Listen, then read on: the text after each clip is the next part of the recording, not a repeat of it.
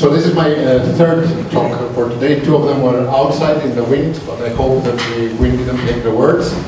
Uh, this is going to be the uh, more technical, if you want, of my uh, talk so far.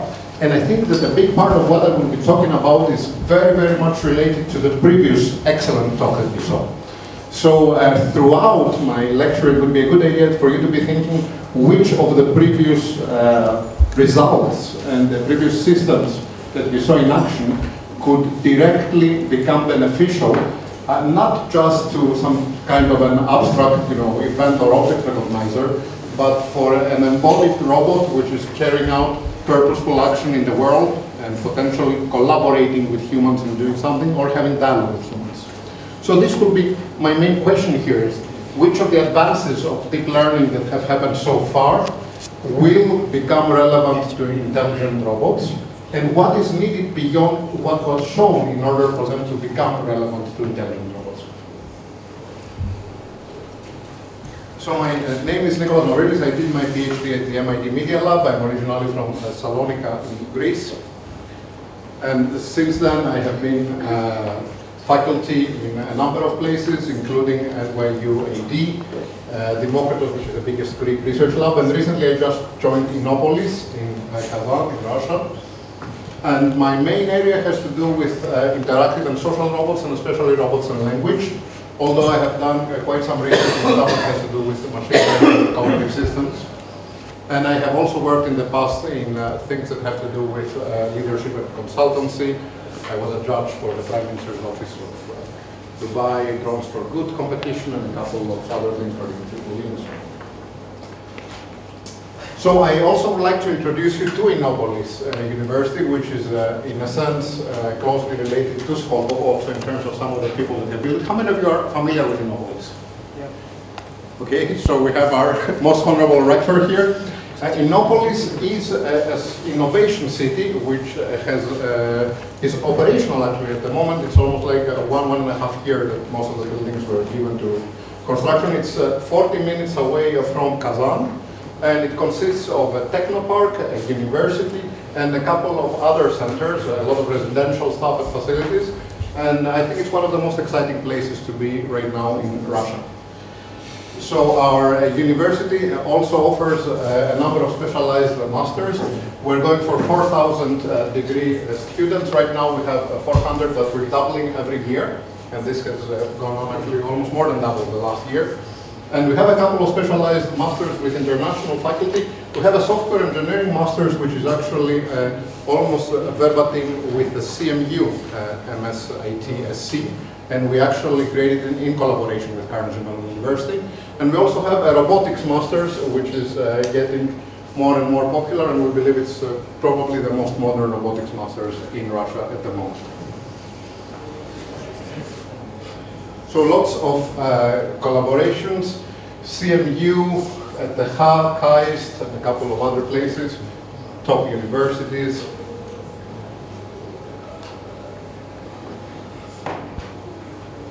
Um, probably some of you saw my uh, introductory uh, talk. I don't want to get into more details about it, but I think there's a lot of good reasons for people that come from a machine learning background to, to try to enter robotics not only because they will find a lot of interesting problems to deal with, but because we believe that uh, robotics can really get you to self-reflect much more upon some basic, if you want, philosophical concepts, especially interactive and intelligent robotics. And uh, also because it's such a field that you will never feel that you are bored. You will always find different directions from neuroscience or philosophy or psychology to make your interests become relevant to your everyday work. So what I will uh, uh, speak about today, and I want this to be actually quite an interactive uh, discussion, this is what would be most helpful, I think, for all of us, is uh, pretty much the story of two parallel streams, right? What has been happening that brought us to modern robotics the way it is right now, and what have been some of the basic paradigms. What has been happening when it comes to machine learning and the recent history of machine learning, this will be the introduction. Then I will show you some of the, the stuff that we have been doing in my lab regarding uh, learning. And mainly, I will also go into more details into the cognitive architecture of uh, one of uh, our robots that is natural language capable. and then uh, give some ideas about uh, possible connections with the latest developments that you saw.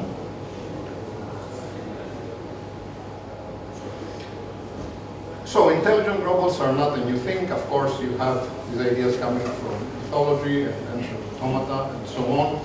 But pretty much if you want to go to the modern history of robotics, things start around the 1940s, some people would say, with the analog turtles, which were much, much more like reactive robots, and through the interaction of which you would get more complicated behaviors. We had the first robotic arm in the 60s, George Devol's Unimate, which basically had one mode of operation that was pre-programmed trajectories. So nothing really interesting when it comes to the adaptation of the robot or any kind of learning if you want.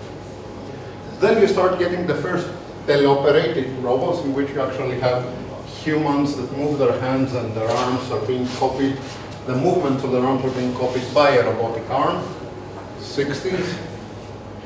And the first thing that I would say resembles a modern intelligent robot is Shakey. And I don't know how many of you are familiar with Shakey.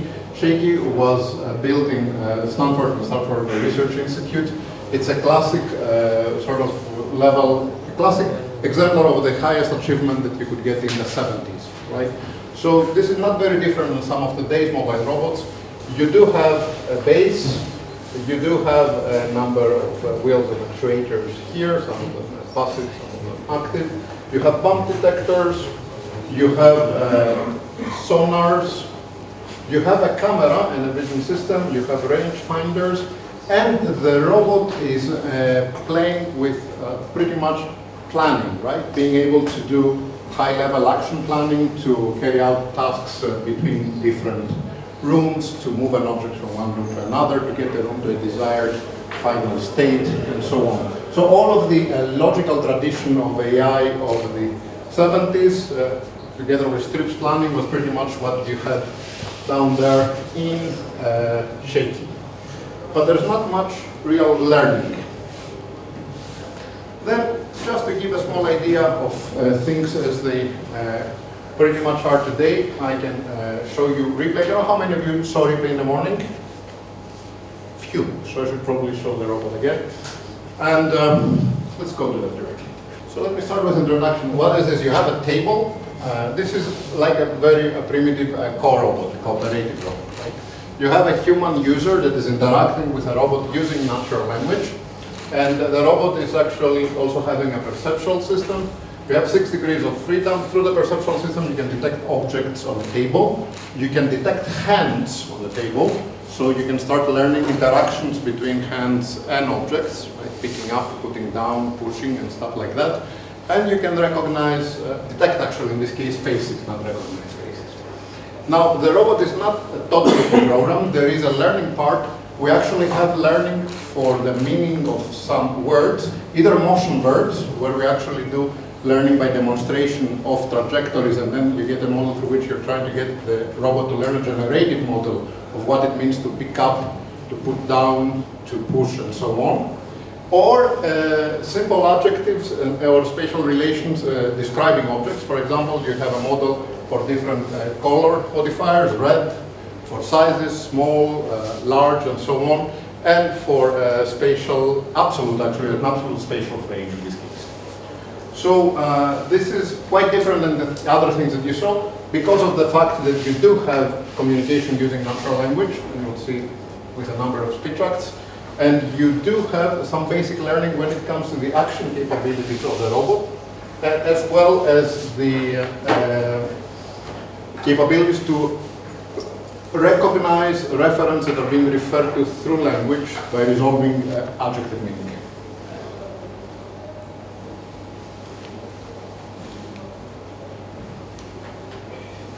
So this is what the camera of the robot sees. This is the most likely state of the world, together with probabilistic descriptions of the world. the red object the robot cannot see, but it still remembers where it saw it, but it's losing confidence in where the object is.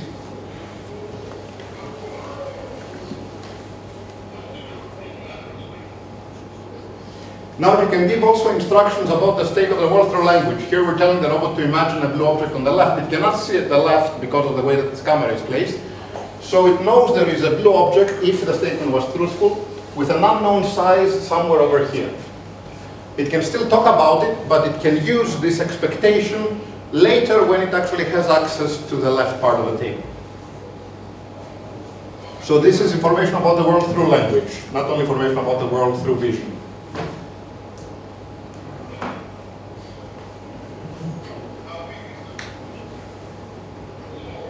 Now it actually saw the blue object that it was imagining, the expectation was verified, and it knows how big or small it is. And we have a simple episodic memory with six types of events. And we don't have sound, right? Yes. So here the question was where when the, the red one and the green one appeared. You can also ask questions like where was the blue one when the red one appeared? Uh, you know, what color was the object on the left when your head started moving, and so on. Six simple types of events and reference to them in episodic memory in order to answer questions. I will actually connect the sound the second time and we'll play this.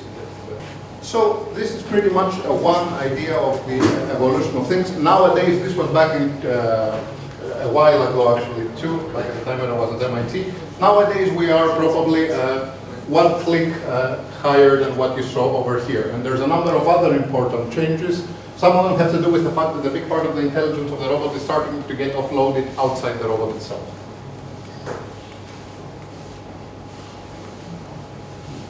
Now, what was the trajectory of things towards deep learning, if you want, the second uh, parallel history?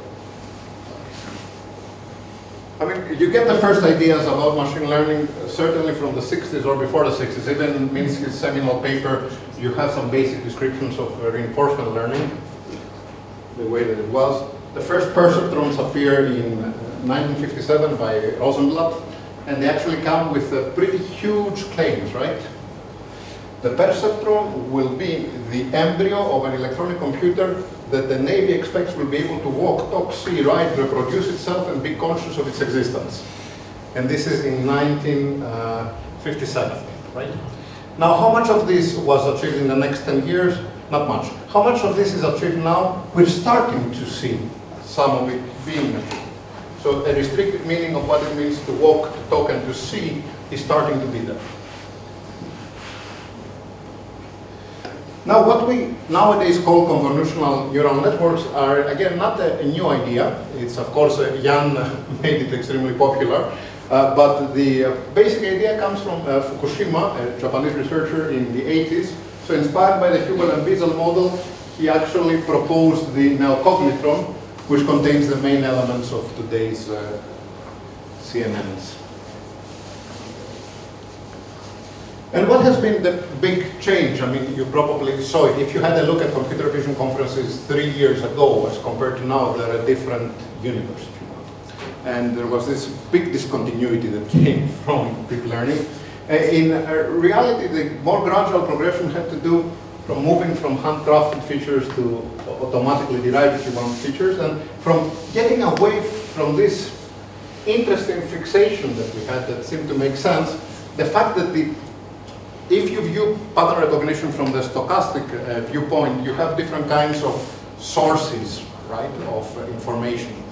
And there's a big question regarding what is the parametric complexity of the source and whether the model that should be learning the uh, distribution of the source should have a, a similar complexity to it. Uh, the traditional approach dictated that we should very carefully match the complexity of the source to the complexity of the model. If you have a smaller complex in the model, then you have a residual error in the recognition always. If you have a higher complex in the model, you get overfitting and all the effects that, so you cannot generalize anymore. But pretty much, the funny thing that happened with uh, deep learning was that once our data sets became bigger and bigger and bigger, then suddenly overfitting didn't seem to be so much of a problem regarding generalization. And this is why we were able to afford the deep convolutional uh, neural networks and all the other structures that we have right now, which in terms of parametric complexity have a much larger number of parameters than what would be required if you were to match the true source complexity. So in reality, all of these systems are prone to overfitting if they have smaller data sets. So what were the key enablers? Large training sets, scalable computation power through GPUs, and that's a new thing. I mean, having a teraflop GPU in the Jetson for $300 is something nobody could imagine a while ago, right? And in reality, no big theoretical breakthrough. A very big part of what you see in deep learning is small variations of existing algorithms, many of which existed for much more than one or two decades. However, it is creating a revolution, and uh, not only that, this revolution seems to be very well supported, even for the very practical viewpoint of having the right kinds of SDKs to start playing with things. You can see that the Jetson is coming with all of this stuff. And so this part of this revolution is not only taking place in uh, Facebook uh, and Google and the other places where 600, I think, uh, million images per day just being scanned for object recognition and face recognition in Google for a, a two second, I think, runtime for each, and something like 2 billion images uh, per day over all different websites. So it's not only there, it can be in your own lab too. So what were the big uh, success stories? ImageNet was a huge success story when it comes to object recognition. But then you had papers like the Gong uh, paper for face recognition in Facebook, you had a lot of systems that are able to do beyond object recognition, face recognition, segmentation and localization, well, in space for the binario case. Then you go to video, so it's also localization in time. You have systems that can even generate uh, descriptive captions if you want. You have systems that are trying to uh, connect, if you want, with semantics and also start to have some basic compositional property to the representations that they create. There are vision systems that can have uh, you know, human skeleton extraction. And also there's all the things that have to do with video classification, like the examples that you saw before. There's a couple of celebrated papers for sports video classification in the beginning and so on. And finally, there's even these funny systems that try to create a sort of similarity space, like what we create through a multidimensional scaling, in order to embed the world, to embed different categories of stimuli within a similarity space and find out the structure of them within them. This could be pictures, this could be any kind of other stimuli. Now, the big question is, how can all of this become relevant to intelligent robots? And how can we take all of the things that are happening here and use them for the case of robotics?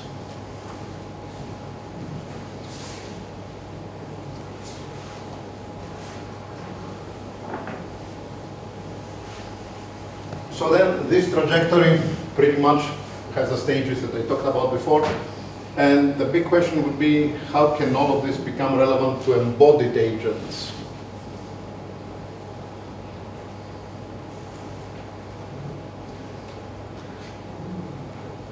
Okay, so let me tell you uh, uh, one of the uh, very, I think, traditional uh, stories of pretty much what we're doing with uh, learning and vision like uh, four or five years ago and which was connected to robotics.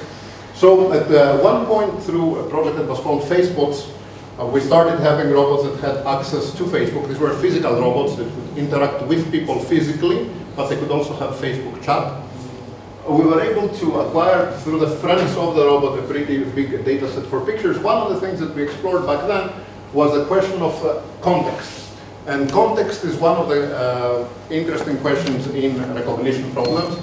The basic question is, okay, if I want to recognize this entity, be it a face or be it an object and so on, how can knowledge of what else is happening in the image help me towards this recognition?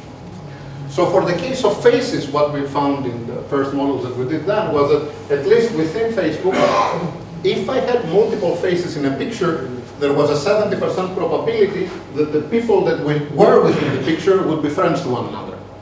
So in that respect, if we had a way to be able to utilize the friendship relation and the friendship graph, or at least a partial knowledge of the friendship graph, this would really help us enhance face recognition within Facebook pictures, because in reality our hypothesis space for the possible identities would become much smaller.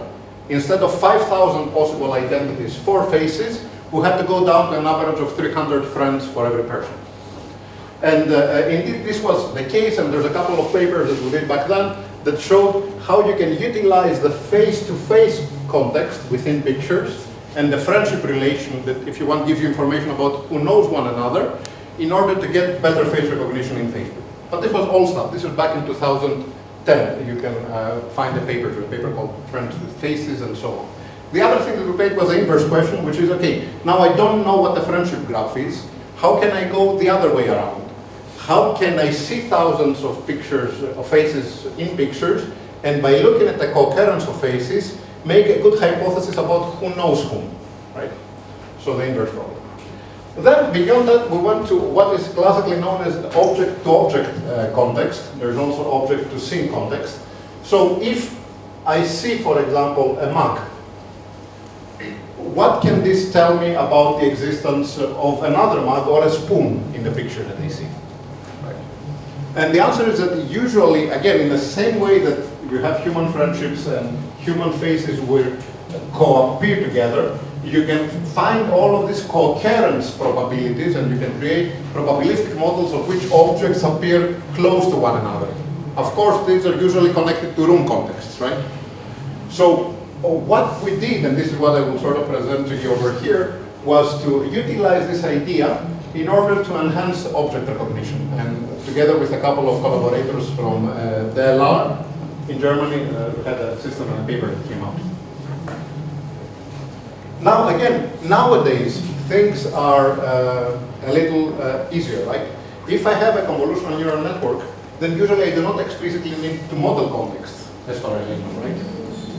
So the question partially uh, disappears. But at least back then, which is not far away, it's four years ago, the good probabilistic model of the uh, coherence of objects is something that made uh, very good sense.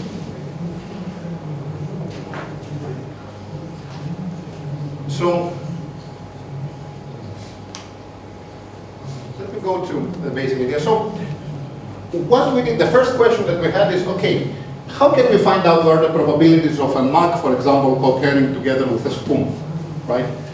To be able to have enough such things in uh, the training sets that we wanted to work with, the actually uh, RGBD training sets from the NYU uh, dataset on the web, it was not big enough.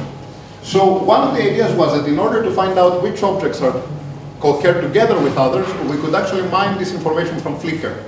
Without even looking at pictures, in Flickr you have the verbal descriptions of the objects.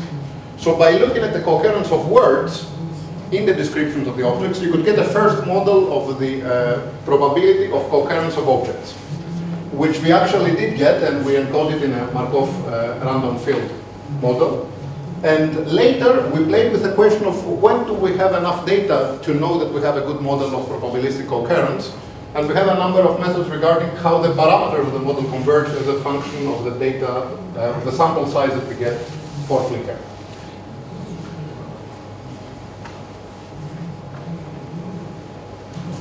So this is more like a classic uh, object uh, recognition system. Uh, there is the RGB images together with depth, and uh, we have feature extraction.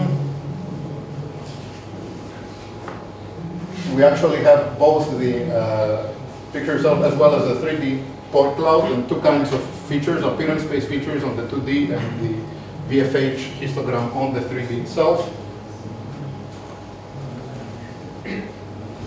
There are a couple of stages for uh, pre-processing. So in order to be able to segment the objects, we use like a classic thing like a for finding uh, surfaces, and then uh, some tricks to deal with over-segmentation and under-segmentation in order to make sure that, for example, these two parts of our segmenter correspond to the same object.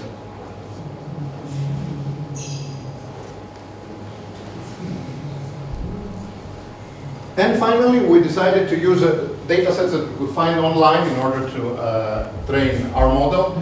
These, of course, are not uh, huge data sets, so they wouldn't qualify, I guess, for what you would call big enough data sets for deep learning. It would be interesting to see what would be the comparison for a CNN with a similar, of course, an appropriately designed CNN, but for the same size of training set, and how much data you get from that. And uh, we're talking about 70 categories, 74 scenes, 230 objects, and so on. The only data set that was large enough, uh, but for a very different kind of model, was the Flickr derived data set for the uh, coherence labels. So there's a couple of interesting uh, techniques and methods regarding how you uh, find if you have converged the right co-occurrence probabilities. There's a whole description of uh, how you create the Markov random field in order to be able to factor the uh, probability distribution of the co-occurrence of objects into a parametric model that has a smaller number of parameters, which can actually be uh, learned in practice.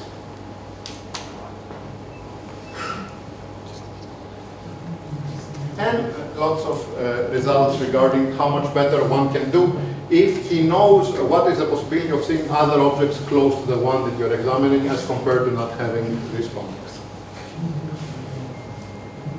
And back then, if you want the take-home message, was that uh, it makes very good sense to start using object-to-object -object context and this other information, and also that it made very good sense to start playing with different kinds of online sources of data in order to train uh, classifiers and systems which would later be used uh, practically on board our robots for a very uh, specific uh, indoors task, which could be to recognize objects within the rooms that they were operating.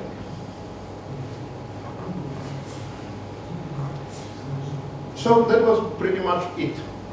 So let me tell you a little more about uh, Ripley. So we can start seeing the uh, complexity of the problem. Not so much Ripley itself as a robot, but the basic uh, philosophical and practical problem of uh, symbol grounding. So when creating such a robot, you can start with a specification that is very functional, right? I want something that can respond to model action requests. I can tell it to give me the blue object, uh, pick up the yellow one, and so on. Or I want something that can answer questions about the present and the past together with same. or I want something that can give me information, can get information about the world through language. The more general problem is how do you build embodied, situated conversational assistants, all kinds of devices that have sensing, actuation, and a conversational interface, and for which you want to be able to speak regarding what's happening in the environment around them. Uh, one first question is what kind of linguistic abilities such devices have? And usually the stance that we get in this is a stance of uh, situated language. If you have a look at children development, uh, children do not start using abstract uh, words and concepts, uh, or they do not start talking about faraway places or distant timescales. They start talking about the here and now and about concrete entities. So it makes sense when you start creating a conversational robot with language abilities to start with the here and now and with the concrete entities. And there's actually a whole hierarchy of how you can move further away from it towards more abstract uh, conversations.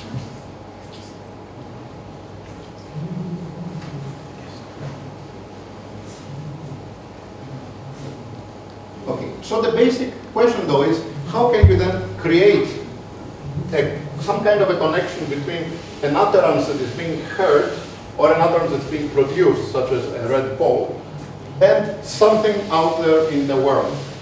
Usually mediating with some intermediate kind of situation model representation as we do in the case of uh, Ripley situation models are actually inspired by uh, cognitive science. There's a very uh, wide literature on them over there. And what we want is not to get a robot to be taught what the meaning of specific words is through normative models, but we wanted to be able to explore through examples and converge to the meanings of these different kinds of words that it's being uh, using.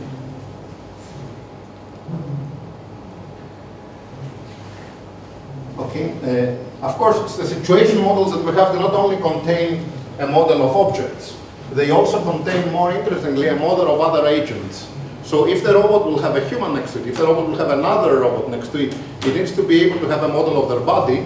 But for the case of other agents, it is not enough to just have a model of their physical attributes. You should start having what we usually call uh, a theory of mind for them.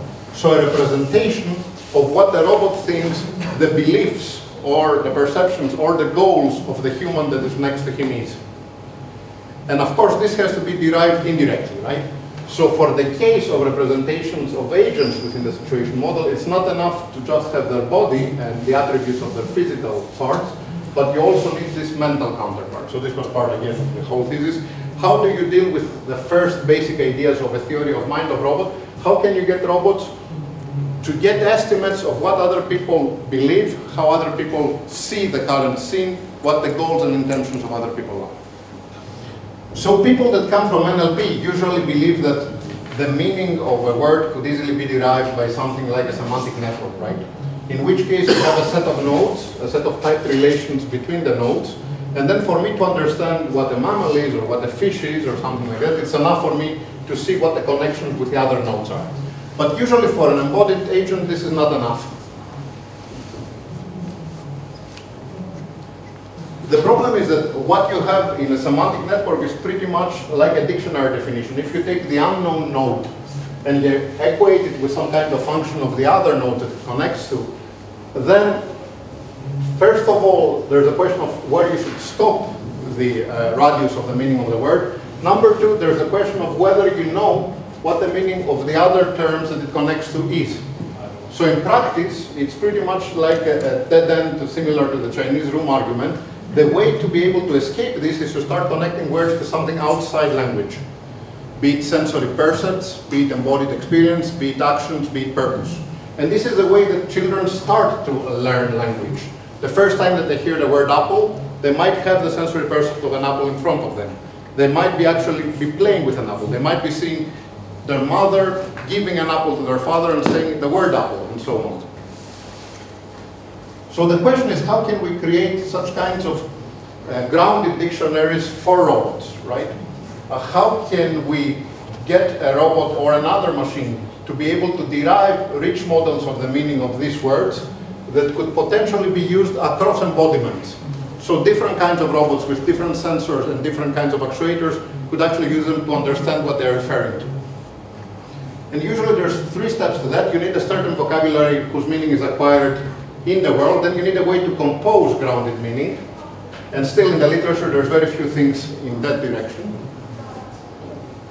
And finally, you need a way to move away from all of these concrete meanings, like events, jump, pick up, put down, objects, and so on, to more abstract meanings, things like justice, opposition, democracy, or whatever. So in practice, usually all of this simple grounding, uh, in, in two minutes. Uh, all of the symbol grounding stuff that we had so far is uh, at a pretty early stage. We have some simple sen sensory models of meaning, where you can create a classifier to understand what red means or not means or apple means. We start creating the first sensory motor models of meaning. What do I mean by that? If you get the event recognition system that you just saw, right? In, uh, from events from videos. You can have the succession of things that one needs to do in order to build, for example, a table from IKEA. Now, you will ask yourselves, being able to recognize what the steps are for building a table for IKEA, is this enough for a robot that needs to perform these steps? And the question is no. This is enough for a robot that needs to recognize somebody seeing, uh, somebody that it sees building a table from IKEA. The big question is how can you get these models, these recognitive models, if you want, of different kinds of actions that a human can take, and turn them to generative models for the robot that will perform the actions. And in that respect, a lot of the stuff that you have talked about goes more to the sensory realm. It's not really clear how, although there are a couple of proposals, you can move this to something that can be performed, right? And number three, there's a, a, third interesting space that has to do with purpose. So if you stop looking at the referential, if you want, meaning of words, the question is how can you go to the functional meaning of utterances? When we say something, we don't necessarily say it because of its surface meaning. We say it as purposeful agents in order to accomplish our ultimate goal, right? When somebody says it is hot in here, this doesn't necessarily mean that this is something that is not known to the listener. This is an action that is being sent as part of a plan to decrease the temperature of the agent. The agent could go and open the window, or equivalently, he could say, please come, go and open the window for me, or he could just say, it is hot in here, which is an indirect speech act, and the result would be the same, right? So beyond referential models of meaning in which we see how the meaning of the word connects to something in the sensory percept or in the physical world, you also need this connection to the functional models, if you want. And there's a number of ways to derive such models. There was actually interesting work in games and virtual worlds in which people created games and then recorded what people were saying to one another. Now, by having a look at the transcript of what people were saying to one another, they could connect the words with what is happening in the game itself and with the goal of the game. So this is pretty much what's happening within a conversational robot like to be playing within lots of current systems. There's actually a, a, number of two big European projects on learning grounded representation. They're called Poeticon, Poeticon 1 and Poeticon 2. So let me just finish with an open discussion so we can get the questions to the way that it should be. So my basic question to you would be, you've seen the previous presentations, you've seen what, pretty much what's happening here. Here we take a different viewpoint. The viewpoint is how can we create a grounded lexicon that will get different kinds of representations that give the meaning of words to robots. But the meaning of this word should be enough for them to recognize the events or the objects that they need in the world and to perform purposeful things with these things. Right? It's something beyond just recognition. Uh, some of the big question for us is what is enough for data set acquisition for such meanings, for example. What we saw in the previous presentation mainly had to do with internet deposited data sets, right? People give videos to YouTube, they annotate them, they use them. There's other ways to be able to get more targeted data sets for such tasks. You can create games, you can do gamification in which you will get exactly the representations that you need that might be more relevant to what you want to do with your robot. And there's other ways to do active collection in the wild, in the real world. You can have a robot hunting for experience instead of that. One second important question for us is this whole question of, so these are the three possibilities, passive collection, gamification, direct acquisition, of how once I get a model of the meaning of the word, how can I make this as independent as possible from a specific embodiment? I don't want this grounded dictionary to be applicable only to this specific robot. I wanted to be able to work with a drone, with a UAV, with something that has a slightly or even grossly different embodiment, different kinds of sensors and so on. And of course, there are some things that uh, deep learning can help us in this direction, especially all the stuff that has to do with uh, inductive transfer learning and so on. And then finally, another question to think about you more generally is uh, with all of the latest advances that you saw in deep learning, and the possibility of using such advances for robotics, what are the privacy ethical and ethical issues that arise, and also what is this uh, potentiality for information asymmetry, right? So 80% of the data that would be interesting right now belong to pretty much three to five companies, right? And usually they have the computational power to get the kinds of models that you saw before. So this is quite a big uh, question. And then the other question is, uh, Take things such as privacy, When it is very easy to go within the life log of a person and through very small snippets of his life log, right? Uh, two telephone calls and a bank transaction, or a sighting of him from a surveillance camera, be able to get to recognize his identity. How much privacy can you afford to have in the new uh, cyber world, if you will? So that's pretty much it from me. It would be my pleasure to have questions and discussion. This is more of uh, a set of open questions for us. How do you bridge what we do with intelligent embodied agents and robots with what is happening right now in deep learning and how can we utilize it to maximum benefit? Thank you. Thank you.